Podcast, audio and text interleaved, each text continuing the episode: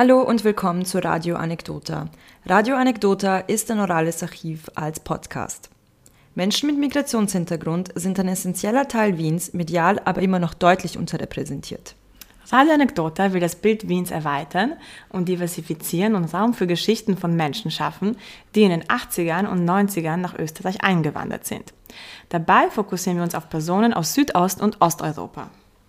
Um sich ein neues Leben aufbauen zu können, mussten sie viele Herausforderungen bewältigen, wie etwa Arbeits- und Wohnungssuche, Erlernen der deutschen Sprache, Erhalt von Aufenthaltstiteln sowie das grundsätzliche Ankommen und Reorganisieren in einem neuen Land.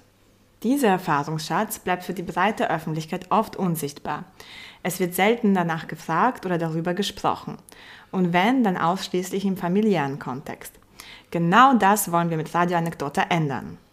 Für Radio Anekdota erzählen Menschen genau diese ihre Geschichten. Wie war Wien in den 80er und 90er Jahren?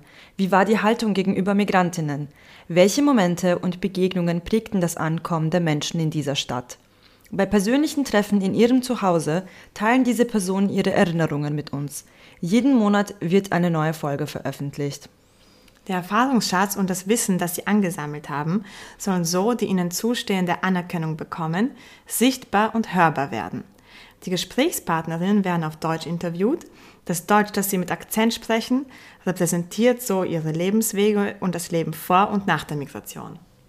Unsere Eltern sind diesen Weg gegangen und sahen sich mit genau denselben Schwierigkeiten konfrontiert. Deshalb möchten wir einen alternativen Erfahrungsschatz aufbauen für Personen der zweiten Generation wie uns, aber auch für all jene, die keine oder andere Migrationsgeschichten in ihren Familien haben. Aber apropos Schule ist mir noch eine Geschichte angefallen. Die waren beide im Kindergarten und die Elena, die ältere, ist ja wirklich kluges Kind. Die war in Karl Popper Schule, hat IQ, irgendwas wurscht. Auf jeden Fall, die ist im Oktober geboren und praktisch im Oktober dieses Jahres wäre sie sechs. Sie muss nicht in die Schule gehen, aber ja. Und dann hat uns Tante im Kindergarten gefragt, kommt die Elena nächstes Jahr in die Schule wegen Schulvorbereitung? Und ich habe gemeint, ja, keine Ahnung, wir haben darüber überhaupt nicht nachgedacht. Gott sei Dank habe ich schon dann, damals in der Schule gearbeitet. Ich habe Termin bei meiner Direktorin gefragt, weil wir haben ausgemacht, die Direktorin fragen, weil ich weiß es nicht, was du ist, was nicht ist, soll sie früher gehen. Und nachdem ich früher in die Schule gegangen bin und war nie glücklich damit, weil ich immer die Kleinste war und irgendwie, und er ist ein Jahr später gekommen, weil er zu klein war, zu klein und er ist zufrieden damit, habe ich gedacht, ich frage sie, sie wird es wissen. Und dann habe ich ihr erzählt, dass ich schon lesen und schreiben kann und dass sie alles kann und bla bla bla. Und dann hat sie gemeint, Frau ich würde es nicht machen. Und dann habe ich gemeint, ja, aber das und das und das. Und sie hat gemeint, wissen Sie, meine Tochter ist auch so irgendwie geboren. Ich habe nie daran gedacht. Und wissen Sie, in der dritten Klasse werden alle Kinder lesen und schreiben können. Und dann bleibt sie irgendwo. Mach das nicht? Nein, wir haben es nicht gemacht. Okay, nächstes Jahr kommt die Elena in die Schule, alles ordentlich, funktioniert super. Nur irgendwann, die Nevena ist im August geboren. Und die war wirklich ein Baby. Mit sechs war sie ein Baby, noch immer. Und irgendwann kommt die Anladung, dass die Nevena in die Schule, dass die zum Einschreibung kommt. Wir waren schockiert wirklich. Okay, ich habe gedacht, mein Kind, ich sage, ich will nicht, dass sie dieses Jahr in die Schule geht ich schreibe sie nächstes Jahr ein, damit ist die Sache abgehakt. Nein, natürlich geht das nicht. Ich, ich habe mich gefragt, wen, dann irgendwer hat mir gesagt, ich soll Schulinspektorin anrufen. Und ich habe Schulinspektorin angerufen und sie hat gemeint, natürlich mein Akzent gleich erkannt. Wissen Sie was, liebe Frau, in Österreich müssen alle Kinder, die am 1. September 6 sind, in die Schule gehen. Und dann habe ich gemeint, wissen Sie was, liebe Frau, wenn ich gewusst hätte, dass ich in Österreich sein werde, hätte ich meine sexuellen Bedürfnisse ein bisschen zurückgezogen und ich hätte mein Kind einen Monat später erzeugt. Aber ich habe es nicht gewusst. Aber sie hat gemeint, ich muss Strafe zahlen, wenn es nicht in die Schule kommt und trotzdem muss sie in die Schule gehen. Was jetzt? Dann haben wir uns irgendwo erkundigt, ja, sie, sollte in die Schule in der Gumpendorfer Straße gehen. Die Elena war schon in der Schule und dann gehe ich zur Direktorin und ich sage, gibt es Möglichkeit, dass sie in die Vorschulklasse kommt? Weil sie wird Problem haben. Klügere Schwester hatte Schulvorbereitung gehabt. Sie ist sechs, ein Jahr jünger. Die Elena ist sogar mit sieben, fast sieben gekommen. Sie wird ganzes Leben irgendwie Trauma haben. In der Schule gibt es keine Vorschule. In Nachbarschule vielleicht hat sie angerufen, nein. Und dann hat sie Test gemacht, na, dann bin ich in, vielleicht in Nachbarschule. Dann bin ich dorthin gegangen, die Direktorin hat sie getestet, natürlich wollte sie sie gleich einschreiben. Und dann hat sie gemeint, in ihrer Schule wird, kein, wird keine Vorschulklasse sein. Und dann hat sie gleich die Direktorin von der Schule angerufen und gemeint, was machen deine Kinder bei mir? Auf jeden Fall hin und her. Wir haben nächtelang nicht geschlafen. Was machen wir jetzt? Dann hat jemand gesagt, dass es Möglichkeit gibt, häuslicher Unterricht. Okay, man macht es zu Hause, erste, ob nur erste Klasse oder erste, zweite, weiß ich nicht. Und dann macht das Kind eine Prüfung. Und dann habe ich gemeint, ja, aber was, wenn das Kind Prüfung besteht? Ja, dann kommt sie in die dritte Klasse. Und das will ich nicht. Und wie soll ich meinem Kind sagen, du sollst Prüfung nicht bestehen, mach dich dumm, damit du nicht in die nächste Klasse kommst. Sie hat gemeint, ja, so ist es. Und dann hat sie gemeint, ja, wenn sie sich nicht gut zurecht, und ich habe gesagt, ja, ich will nicht, dass mein Kind sitzen bleibt, ja. Und sie hat gemeint, na, durchfällt, das, nicht das durchfällt. Und sie hat gemeint, nein, wenn sie in der ersten Klasse nicht reif genug sind, wird sie nicht durchfallen, wird sie nur Klasse wiederholen. Ich habe gefragt, wo ist der Unterschied? Ja. ja, es heißt nicht durchfallen, es heißt so. Okay, was machen wir jetzt? Es gibt keine andere Möglichkeit. Gott sei Dank habe ich im 15. gearbeitet, wo ich wirklich einen super tollen Direktor gehabt habe. Und es war noch, ja, heute und morgen müssen Direktoren die Liste mit Kindern zum Staatsschulrat geben. Und dann bin ich zu meinem Direktor gegangen und kann ich mit dir reden? Ja, der hat gemeint, ja, okay. Ich bin reingekommen und ich habe gleich weinen angefangen. Und dann hat er gemeint, was ist los? Und ich habe gesagt, warte ein bisschen und ich habe ihm die ganze Geschichte erzählt. Weil ich habe die Neven auch in die Schule gekommen und ich habe gesagt, du kennst sie Sie braucht dieses Jahr wirklich, um irgendwie ja ernster zu werden. Sie braucht ein Jahr Schulvorbereitung wie alle anderen Kinder. Wenn ich es gewusst hätte, hätte sie es zumindest. Und was kann ich machen? Und dann hat er gemeint, ich weiß es nicht. Und dann habe ich ihn gefragt, ja weißt du, wie funktioniert das? Darf ich mein Kind in jede beliebige Schule einschreiben? Der hat gemeint, ja. Und wie funktioniert es, wenn ich die Nevena zu dir bringe? Gell? Und er hat gemeint, ich mache Test und dann lasse ich sie einschreiben. Und was ist, wenn du feststellst, dass sie nicht für die Schule reif ist? Und er hat gemeint, ja, dann muss es die Ärztin auch feststellen. Und dann kommt sie in eine Schule, wo es Vorschulklasse gibt. Und dann ist die Sonne erschienen. Und ich habe gesagt, ja, dann bringe ich, wenn es nicht anders funktioniert, bringe ich die Nevena zu dir. Du sagst, die ist nicht schulreif. Und er hat gemeint, ja, aber die Ärztin. Und ich habe gemeint, Ärztin ist meine Sorge, weil ich war mit ihr gut. Du sagst, sie ist nicht schulreif und sie geht irgendwo in die Vorschule. Nur wir hatten noch einen Termin im ersten in der Schule, wo die Vorschule war, wirklich Vorschulklasse. Und ich habe ihm gesagt, ich habe noch einen Termin morgen, so um elf, glaube ich hatte ich einen Termin. Ich habe einen Termin in dieser Schule und wenn ich dort schaffe, sie einzuschreiben in die Vorschule, ist okay. Wenn nicht, um halb zwölf bin ich bei dir, du machst, dass sie nicht schulreif ist und ja. Und dann hat er gemeint, in welcher Schule? Ich habe gesagt, ja, das und das. Und dann hat er gemeint, ja, okay, ich habe mit dir gearbeitet, noch als ich Lehrer war. Lass dich schön grüßen. Direktorin. Dann komme ich dort in die Schule zur Direktorin, natürlich schöne Grüße zuerst ausrichten. Sie hat gemeint, ja, ja, ich weiß es, ich habe das Gefühl, dass er sie schon angerufen hat. Auf jeden Fall hat sie Nevena getestet, war alles in Ordnung. Diese blöden Tests sind eh nichts. Und dann habe ich ihr die ganze Geschichte erzählt, dass ich sie nicht in die Vorschule einschreiben wollte. Und die hat gemeint, das ist Blödsinn. Ich mache es. Und ich habe gedacht, zwei Wochen hatten wir Albträume gemacht und es funktioniert so einfach. Natürlich habe ich angerufen, hat sich alles erledigt. Nur später haben wir darüber geredet, wir hatten Glück, dass ich in der Schule gearbeitet habe. Und dass ich in der Schule gearbeitet habe, wo ich jemanden fragen konnte und dass ich aus der Schule erfahren konnte, dass es Schulinspektoren überhaupt gibt. Und dann habe ich gedacht, was machen die ausländischen Eltern, die keine Ahnung haben? Und das ist 99 Prozent.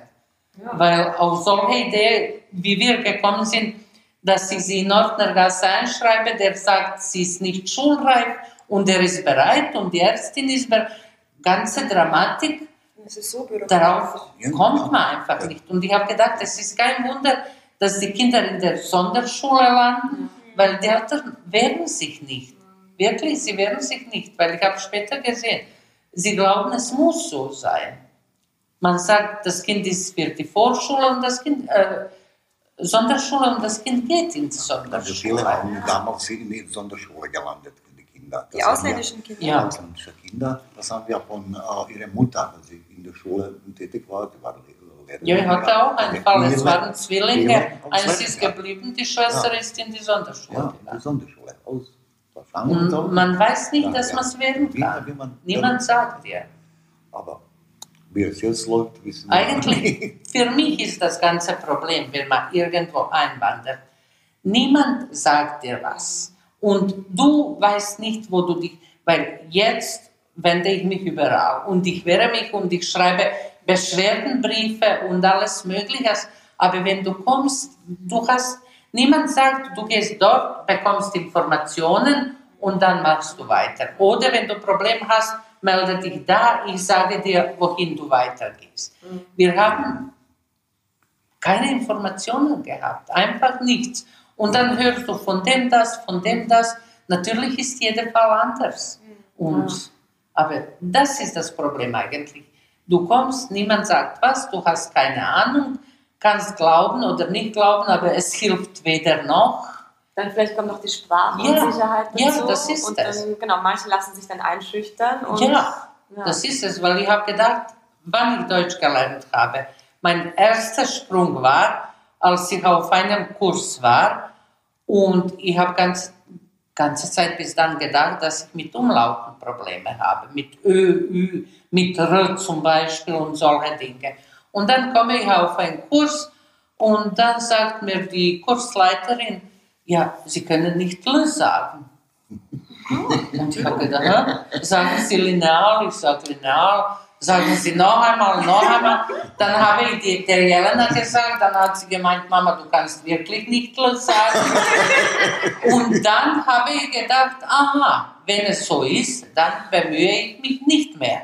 Es ist so, ich kann nicht los sagen, ich kann nicht r sagen, ich kann nicht ö ordentlich sagen, ist. Und seit dem Moment war, habe ich reden angefangen, ja, wie ein Wasser. Einfach. Weil ich habe gedacht, es ist wurscht. Und noch was mir Augen geöffnet hat, ich habe und mache es noch immer und er macht es und wir machen es alle, mit Artikeln zu kämpfen. Und dann war ich auf einem Kurs und die Lehrerin hat gemeint, besser falsches Artikel sagen als überhaupt keines. Seitdem schießen die ja. in alle möglichen Richtungen. Irgendwie, ich weiß, dass am wenigsten Wörter mit das das Artikel haben, aber bei mir passt die Hälfte der Wörter passt mit das. ja, aber so, wirklich, das waren zwei Punkte, wo ich gedacht habe, ich kann Deutsch. Jetzt schäme ich mich nicht mehr. Es ist so, wie es ist und Schluss. Ja, sicher. Und wie, wie bist du zu diesem Kurs gekommen? War der, musste man ihn bezahlen oder war er kostenlos? Oder Es wie? waren die Kurse von der Volkshochschule und die waren total billig. Ah, super. Die waren so 50 Schilling vielleicht man, Semester. ja, wenn man nicht weil arbeitet. wir in der, Schul in der Schule quasi gearbeitet haben, wir hatten es billiger. Und wir sind von Anfang an auf die Kurse gegangen, wirklich die ganze Zeit. Ich habe irgendwann gedacht, als ich im 15. gearbeitet habe, in der Nähe war irgendwelche, keine Ahnung, Volkshochschule hatte da Kurse. Ich habe Kurs gemacht, damit ich ein bisschen erfrische. Dann habe ich einen Kurs gemacht, nur alle haben Spaß gemacht. Ich wollte Konjunktiv lernen. Das war mein Lebensproblem. Und ich, ich war arbeitslos, weil ich die Schule irgendwann verlassen habe. Ich konnte die Eltern nicht mehr ertragen. Kinder schon, Lehrer schon, aber die Eltern, Omas, Opas sind wir alle auf die Nerven gegangen. Auf jeden Fall bin ich zum Arbeitsamt gegangen. Ich- Ich habe einige Bewerbungen schreiben müssen, aber ich habe jede so geschrieben, dass sie, sie mich nicht aufnehmen, weil ich wollte nicht mehr in diesem Bereich arbeiten. Und dann habe ich gemeint, kann ich einen Deutschkurs machen? Und er hat gemeint, ja, ich habe gesagt, ja, ich bewerbe mich, habe meine Aussprache und dies und das, kann ich Deutschkurs machen, ja. Okay, dann haben sie mir wirklich Deutschkurs auf der Uni bezahlt und das war schon Arbeit. Und dann war es dort so, ja, warum bist du auf Kurs, warum bist du da, warum bist du da, warum bist du da? Und ich habe gemeint, ich will Konjunktiv lernen, weil das war wirklich mein Albtraum. Und das ist in, in Österreich so oft. Was hätten Sie gern? Nicht was willst du, sondern was hätten Sie gern? Und ich habe apropos Konjunktiv und was hätten Sie gern? Super Buch gelesen. Ge Genitiv ist im Dativ sein Tod. Es ist wirklich so ein tolles Buch, genau das. Was hätten Sie gern und was Ich würde. ich würde, ich hätte und ich würde nicht, ich will es. Aber ja, in Österreich ist es wirklich Konjunktiv und ich musste es lernen. Ja. Aber ich habe es geschafft. Ich wäre dann da. Ja. Statt ich bin da. Ja. Genau, genau. Genau. Ja. Und wann seid ihr das erste Mal wieder zurückgefahren? Oh, eine Nach gute Frage. Ich glaube glaube, ich. das war, ich glaube, 96, Anfang, ja, 96. Dann schon mit dem Auto oder noch mit dem. Und zuerst Ja. ist er allein gefahren. Allein. Das war im Jahr, wo Michael Jackson das Kind Aha, das ja, Fenster deswegen hat. das. Ja, ja, ja. Wir ja. haben ihn auf den Südbahnhof begleitet, dann kommen wir zurück, es stehen die Leute vom Hotel. Was ist los, Michael Jackson? Okay, danke schön, wir sind weitergegangen. Später haben wir gelesen, dass er das Kind gehalten hat. Aber zuerst ist er gefahren, um zu sehen, ja, wie es ist. Also, dass Und ich meine Mutter sehe, ich habe noch Ver Verwandten, die, die lebten noch, mein Onkel, meine Tante, zwei Tanten, ah ja. Aber dann hat mir, ich habe kein Auto unten gehabt, dann hat mir äh, Cousin dort gebracht, ja, dass er das alles organisiert, ja, allererstes Mal. Und dann später waren wir am 96 alle, ja, 96 glaube ich, aber ein bisschen später, wir waren im 96, Herbst. ja. Wir sind 18 Stunden Ja, gefahren. dann über ganz Ungarn, Serbien. oh, Ser Serbien, ja, oh, und dann ja, dort gewartet, irgendwo dann wieder. Das war. Ja. Und Auto ohne Klimaanlage. Und im Sommer? Ja, natürlich. Autobahn im Sommer, immer gut. Ja. Und noch, noch war do, Schwa- Auto war schwarz. No, das war. Ja. Ja. Ah ja. Obwohl wir eigentlich, da ja, ja, wenn man jung, dann, jung ist, dann man kann sowas vertragen. Aber wir haben Reisemobil gehabt, bevor, die, ja, bevor, bevor ich die Probleme mit den Augen bekommen habe, sodass wir eigentlich immer zwei Stunden, zweieinhalb Stunden fahren, übernachten, was anzuschauen und sehen, ja, dann wieder zweieinhalb, drei Stunden. Ja, so, so ist unsere Reise gelaufen. Jetzt sind wir wieder in der Phase, dass wir ein Reisemobil kaufen, weil ich war total blind. Total, ja, weil mir mein, die- diese Tumor, äh, der rechten Seite operiert haben. Dann haben sie den Sehnerv erwischt, so dass die Augenlid war total zu und, und Auge un- unbewegt runtergefallen. Und auf der linke sehe ich sowieso nicht seit 2000, wegen der Selbertumor, der zu lange den Sehnerv gedrückt hat und ja, der Nerv. Ah ja, ja, jetzt Gott sei Dank geht wieder und sie fährt. Und sie hat geübt, wirklich, jetzt übernimmt sie. Aber von der Seite, Gott sei Dank, dass wir in Österreich sind, wirklich. Wegen. Ärzten Ja. und Krankenhäusern, da Ja, wirklich bin ich dem Gott dankbar, dass wir da sind. Weil wir hatten einige Probleme, er, ich auch, und es Das hat hat so toll funktioniert, wirklich. Das ist, deswegen ist alles anderes zu entschuldigen. Es ist mehr Plus als Minus, besonders wenn man 60 ist, dann ist Arzt wichtiger als Klo am Gang. Ja, sicher. Und Gesundheit ist das Wichtigste. Also, ja. Und wirklich, die Spitäler sind organisiert und wirklich, man kann alles bekommen. Ja, nur soll man mit Wege finden, aber wirklich, da kann man wirklich nicht. Wenn wir, wir haben Verwandten, Bekannte in Deutschland, dort funktioniert das auch, auch, aber es ist so irgendwie, dieses System ist inert und schon langsam, da reagiert man wirklich relativ schnell. Dann mit mit vielen Bekannten auch, ja, ich glaube, dass Österreich der einzige Land ist, das eigentlich 14, 14 Löhne hat. Ja, einzige Land in der ganzen Welt. Ja, aber und wirklich von dieser Seite und die Leute, wenn man sie wirklich befragt, die alle wirklich gute Freunde haben. Auch wirklich. Ja, wir haben wirklich so, so viele, dass wir kaum, naja, ein paar äh, Freunde aus unserer alten Heimat haben, alle anderen sind in Österreich. Ja. Summa, summarum sind Vorteile größer als Nachteile. Nur bei Vorteilen hast du nicht interessante Geschichten. Ja. Das ist ja. normal, da hast du nichts zu erzählen. Ja. ja, sicher. Das ist das. Aber grundsätzlich sind wir froh, dass wir da sind, alles in allem. Und ähm, also weil, also wegen der Anekdote, also hast du auch eine Anekdote, die dich am meisten an Wien oder an Österreich erinnert oder die du verbindest mit dieser oh ja, Zeit? oh ja, ist mir jetzt eingefallen. mir schon oh, Schwein am Dachboden. Das ist das. das klingt immer gut. Ich war schon verwickelt da in diese ganze Umbau. De facto habe ich dann be- äh, ich nicht mehr als Hausmeister gearbeitet, habe ich habe diese Firma bekommen, die haben alles gereinigt, weil ich nicht mehr geschafft habe, so viele Besprechungen in die Firmen, die kommen, die ich or- organisieren sollte, hin und her. Und alles war, das hat schon gute drei oder vier Jahre gedauert, war wirklich alles umgebaut. Die, die Chefin will auch, obwohl sie ein schönes kleines Wohnung hat, ein paar hundert Quadratmeter, ja, ja ein, so ein Entspannungsraumgebiet zu haben, ja, ein Fitnessraum oder sowas. Und wohin, na, irgendwie geplant ist ein Dachboden, dann öffnen, hin und her. Und das war schon, ja, war Februar. Dann am- im Dezember, ja, ein Bekannter hat gesagt, ja, ich habe einen guten Bauer gefunden, er hat super, super gesaute Fleisch. Und Nach Rezept de facto wie bei uns, mit, weiß ich nicht, mit Beiz, mit Knoblauch und sowas. Okay, ich habe die Probe gemacht, das schmeckt super.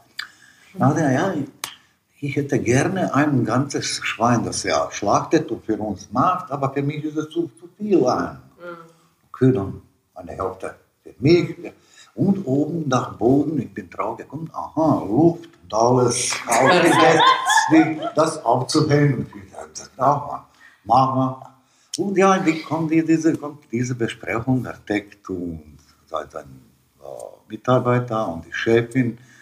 Und das war nur eine Abteilung, ein Teil von der, Dachboden, wo ich nur, nur ich Schlüssel gehabt habe. Weil das die anderen Mieter nicht so. Ja, wundern, was ist jetzt und was ist das, hin und her. Und die Mädchen zum Pech, dass ich gewusst hätte, sollte ich ich das wirklich irgendwo verstecken, aber haben die gewusst, dass sie das auch anschauen möchten. Können Sie das öffnen?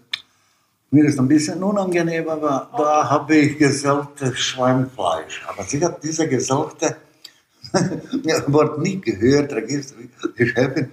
Ein Schwein, ich will, dass ich ihn sehe. Helfen Sie bitte schnell. Ja, war wirklich so. Da habe ich gedacht, das Schwein, ich habe überall so auf den Boden geschaut, wo das Schwein ist. Da das. Ah, das nicht.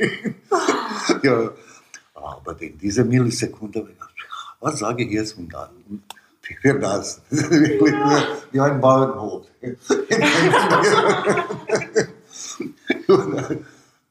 Das war. Und das kann ich nicht, wirklich nicht vergessen. Aber Fleisch war wirklich gut.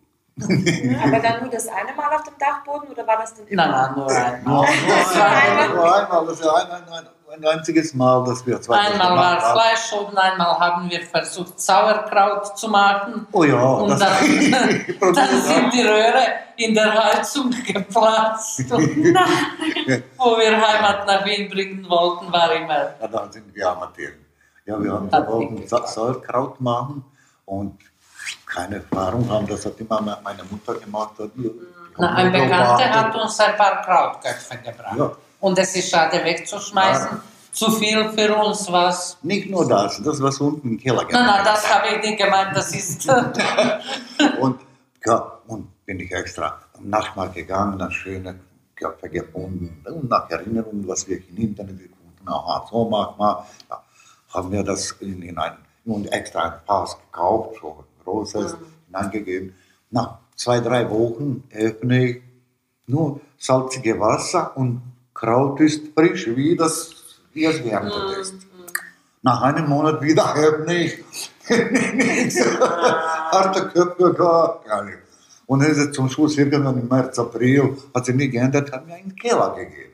Ich glaube, das ist noch immer da. Oh ja. Das ist 20 Jahre her. und niemand traut sich das so zu warum nennen. ist es noch frisch? Keine Ahnung, wir haben es 15, na, 19 Jahren nicht geöffnet. Und es war Entrümpelung im Keller. Und sie haben alles entrümpelt bis oh, Sauerkraut. Und dann haben wir hier einmal Sauerkraut machen wollen. Wollten wir hier machen. Das war, wo wir ein paar Köpfe gekommen, Ja. bekommen haben. Wir haben ein kleines Gefäß gekauft und wir haben Sauerkraut reingegeben und dort Ganz hinter Zimmer. da ist Nevenas Zimmer und dann gibt es noch ein Zimmer. Und dieses Zimmer ist perfekt, kalt, schön. Wir haben es dort gegeben, Fenster zugemacht, super. Nur irgendwann hat die Neven angefangen, sich zu beschweren, dass es stinkt. Ja. Wir haben Fenster aufgemacht, Heizung natürlich zugedreht, weil es soll kalt sein. Fenster aufgemacht, okay. Irgendwann nach einem, zwei Monaten, Sauerkraut ist noch nicht fertig, er geht duschen und läuft raus. Was, Snezhana, die Heizung ist geplatzt. Und ich habe gedacht, was soll es, was für eine Heizung? Du gehst duschen und du weißt, dass die Heizung irgendwo geplatzt ist. Es ist wie und was, wir gehen im letzten Zimmer, plas, direkt ins Wasser. Freitagnachmittag, natürlich wie immer. es war minus Grad, minus 15 Grad draußen, gefroren und dann ist es zerplatzt. Ja, Freitagnachmittag. Dann ist es wärmer geworden, wieder wärmer, ja. Wasser und alles. Freitagnachmittag, dann war die Drama, Installateur zu finden und hin und her. Aber das waren unsere zwei so- das. Sauerkraut und wir geben auf. Wir geben auf.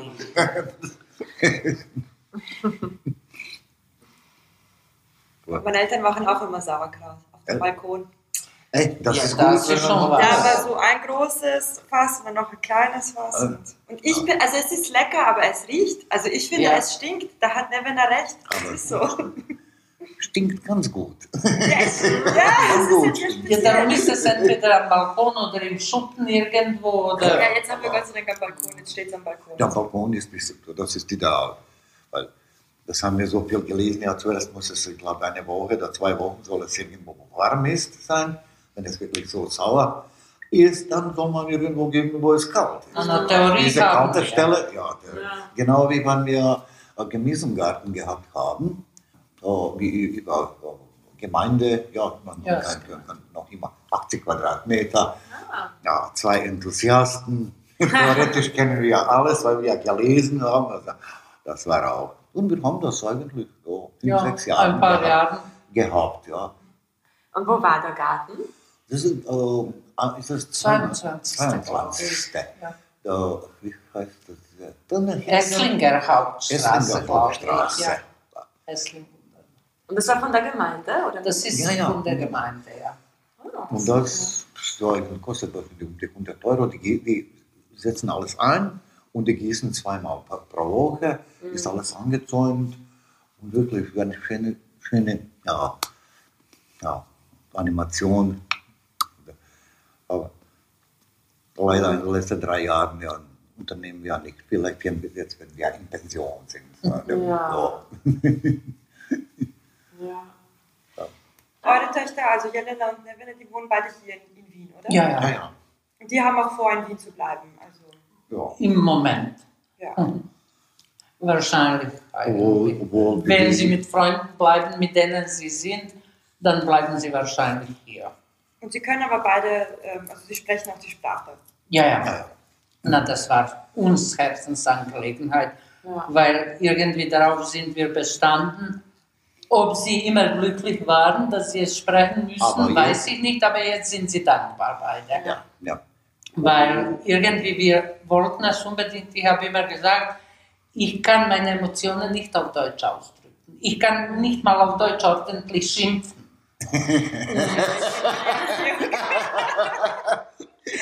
Deswegen, in Deutsch gibt es nicht so schöne. Und die, Schimpfwörter. okay, die, die, diese Liebe zu unserer Sprache, ein mehrsprachige ja, Leben, die Elena hat schon bewiesen, sie hat, hat ähm, ähm, diese Bachelor als Dolmetscherin, Dolmetscherin abgeschlossen für Französisch, Französisch, Deutsch und unsere Sprache. Und dann später hat sie ein bisschen anders entschieden, jetzt ist die Deutschlehrerin. Ja, eigentlich für die Deutschkurse. Deutsch. Deutsch für Ausländer.